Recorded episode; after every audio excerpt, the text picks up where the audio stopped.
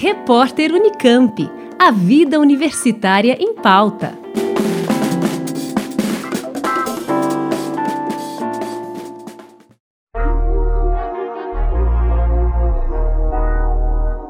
O movimento Vidas Negras Importam teve origem em 2013 nos Estados Unidos, mas agora em 2020 obteve ainda maior repercussão quando mais um homem negro foi assassinado pela polícia, gerando uma série de protestos no país. Pela temática antirracista, o movimento uniu diversos países, incluindo o Brasil, onde negros e negras sofrem cotidianamente com diversos tipos de exclusões e de violências, e onde denunciam um massacre à sua população, que vem resistindo desde o período Brasil Colônia. Pensando na urgência da pauta e em ampliar o debate, a Unicamp organizou um ciclo de webinários denominado Vidas Negras Importam para a Universidade. Esse ciclo de debates teve início em julho, vai até novembro e é organizado pelo Observatório de Direitos Humanos da Unicamp, através da Comissão Assessora de Diversidade Étnico-Racial.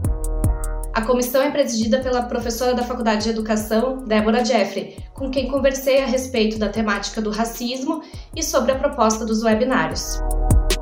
O racismo impera né, no país, a gente pode assinalar desde o processo Brasil Colônia, né? É um processo que está enraizado na nossa história e na cultura, na cultura brasileira, né? Então, acho que no caso brasileiro, a gente tem uma problemática muito evidente, que é o chamado racismo de marca, né? Que é o que está em debate. Então, diferentemente do movimento dos Estados Unidos, que você tem essa relação com o genótipo, né? Então, com você carregar o gene, né, negro, enfim. É, aqui no Brasil é como a sociedade te vê, né? Te olha e te classifica dentro de categorias ou subcategorias étnico-raciais o movimento, né, Vidas Negras Importam, ele sai, né, ele transcende, né, o âmbito é, norte-americano, né, dos Estados Unidos, e acredito que se torna, portanto, uma bandeira, né, e uma militância mesmo global. Como isso chega ao Brasil? Na verdade, eu acho que isso chega ao Brasil diante de todos os casos que também, infelizmente, acontecem, né, a morte de crianças negras, nas comunidades cariocas, a morte de jovens negros nas periferias, né, e que isso se acentuou de uma forma considerável agora nesse período da pandemia e do isolamento social. A proposta ela vem bem sob essa influência do movimento Vidas Negras Importam, né? E aí eu acho que tem todo um trabalho, uma discussão, né, que a Cader já vem fazendo. Então a Cader completa um ano, acabou de completar um ano agora de existência, que é a Comissão Assessora de Diversidade Étnico-Racial da Diretoria Executiva de Direitos Humanos, da Unicamp. E eu acho que uma das proposições da cadeira é exatamente essa, propor ações de combate ao racismo, né? também pensar a formulação e implementação do sistema de cotas étnico-raciais, também da comissão de averiguação no vestibular e garantir ou proporcionar que a comunidade da Unicamp também possa se debruçar sobre o assunto e estar envolvida sobre todo esse debate é, que é externo, mas que, no entanto, chega também a, até a Unicamp, entre nós, né, professores, docentes negros, negras, e também entre os estudantes. Então, acho que essa é uma pauta, ou são pautas ou temáticas que se pautam né, exatamente desse movimento para a gente entender como as vidas negras importam para a universidade. Dois professores que participam do ciclo de debates, o professor Gilberto Alexandre Sobrinho, do Instituto de Artes, e o professor Mário Augusto Medeiros, do Instituto de Filosofia e Ciências Humanas, também compartilharam as suas análises sobre o assunto. Apesar do movimento Vidas Negras Importam estar em evidência nos dias de hoje, o professor Mário Augusto explica que o movimento negro no Brasil existe desde o período de colonização. A imprensa negra, o associativismo negro, a constituição da Frente Negra e as reivindicações por políticas públicas, como as ações afirmativas, são exemplos de resistência e de lutas que ele traça do século XIX até os dias de hoje. O movimento negro brasileiro, ao longo de todo o século XX, para a gente pegar o período pós-abolição, ele nunca teve em hibernação. Né? Nós tivemos a Frente Negra Brasileira, desde antes ainda, no período, no período é, da abolição, no século XIX ainda, se a gente quiser ficar no, circunstâncias da abolição, já que você mencionou o caso da imprensa, a imprensa negra brasileira, ela existe antes da abolição, durante a abolição e após a abolição, em cidades, em estados como Bahia, Salvador, Pernambuco, Rio Grande do Sul, São Paulo, Rio de Janeiro, enfim, espalhados, né?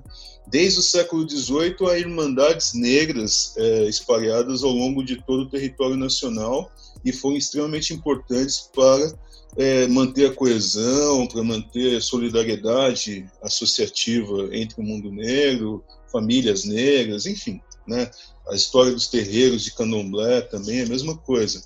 Agora, é, o, o, o, o, nosso movimento negro, as nossas associações negras, é, lutando contra o racismo, eles pautaram ao longo de todo o século uma série de, de, de, de temas importantes para a vida negra e que ganharam com, com, com, dificuldade, com muita luta, ao longo do, da experiência do século, algumas políticas públicas. Né? Se a gente olhar para a pauta da, da vida né, em si, da luta contra a morte é, e o extermínio da vida, leis contra o racismo começaram a ter maior intensidade é, de ser colocado na pauta já nos anos 50 do século 20. Mas antes disso, as constituições diziam que todos eram iguais perante a lei. Isso inclui as pessoas negras. Isso tem a ver também com é, lutas do movimento negro. Né? A Lei Afonso Arinos é de 1951, embora tratasse o racismo como uma mera contravenção. Porém, em 89 tem a Lei KO, 1989 tem a Lei KO que criminaliza o racismo. Né? É, a pauta da educação é algo que atravessa todo o século XX. Demora, mas chegou em 2003 com as leis, é, com ao longo dos anos 2000, com as leis de história de, de ensino afro-brasileiro, africano, indígena, etc., é, como uma pauta do movimento negro. A Lei 10.603, 10.639, desculpe, 03, e 11.645. Né? As organizações do movimento negro, ao longo de todo o século XX, denunciaram violência policial, discriminação nos empregos, né? a necessidade de diferentes formas de ações afirmativas que deram nas ações afirmativas, como as cotas, é, ainda nos anos 2000. Então, o problema não é exatamente que a gente tenha demorado tanto tempo para chegar em certas, em certas conquistas reivindicativas. O problema é a sociedade que se manteve durante muito tempo reativa às reivindicações é, legítimas e justas dos movimentos negros. Então, o nosso movimento negro brasileiro tem uma força enorme.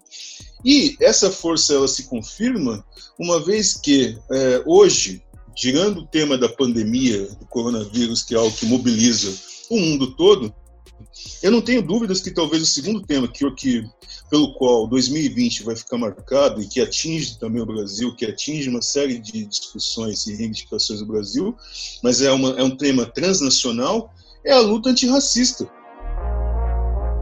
Um amplo pacto antirracista entre a sociedade é apontado como essencial pelo professor Gilberto Alexandre Sobrinho, o professor também conta que vai fechar o ciclo de webinários falando junto a Elisa Nascimento sobre o Teatro Experimental do Negro, companhia teatral que tem como grande referência o poeta, ativista dos direitos da população negra, intelectual, professor universitário, político, dramaturgo e ator Abdias Nascimento.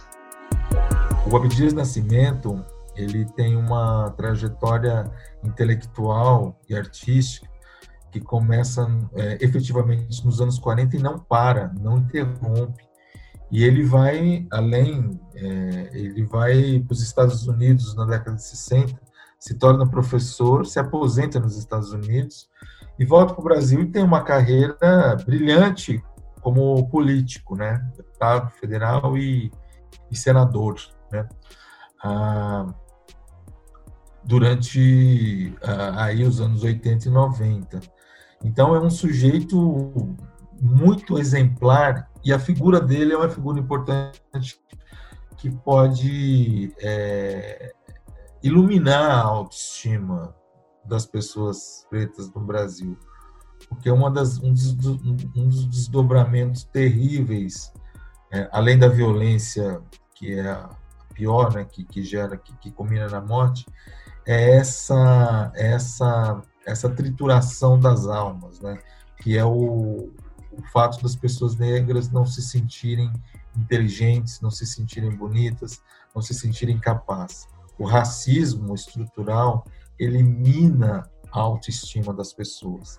Então é preciso a gente também colocar sempre em evidência essas figuras notáveis, para além das homenagens e para além de, de aprender com elas, essas figuras têm, elas se desdobram né, naquilo que a gente chama de representatividade. E isso impacta muito na maneira como as pessoas pretas se veem. Você tem um acúmulo de conhecimento para pensar o Brasil, para transformar essa realidade, e é preciso que haja um pacto, um pacto social que envolva a branquitude, que reconheça seus privilégios e que seja um aliado estratégico nessa, nesse processo de transformação. Mais informações sobre o ciclo de webinários Vidas Negras Importam para a Universidade podem ser acessadas aqui na descrição dessa reportagem. Obrigada por nos acompanhar. Liana Coll para o repórter do Unicamp. Rádio Unicamp, música e informação de qualidade.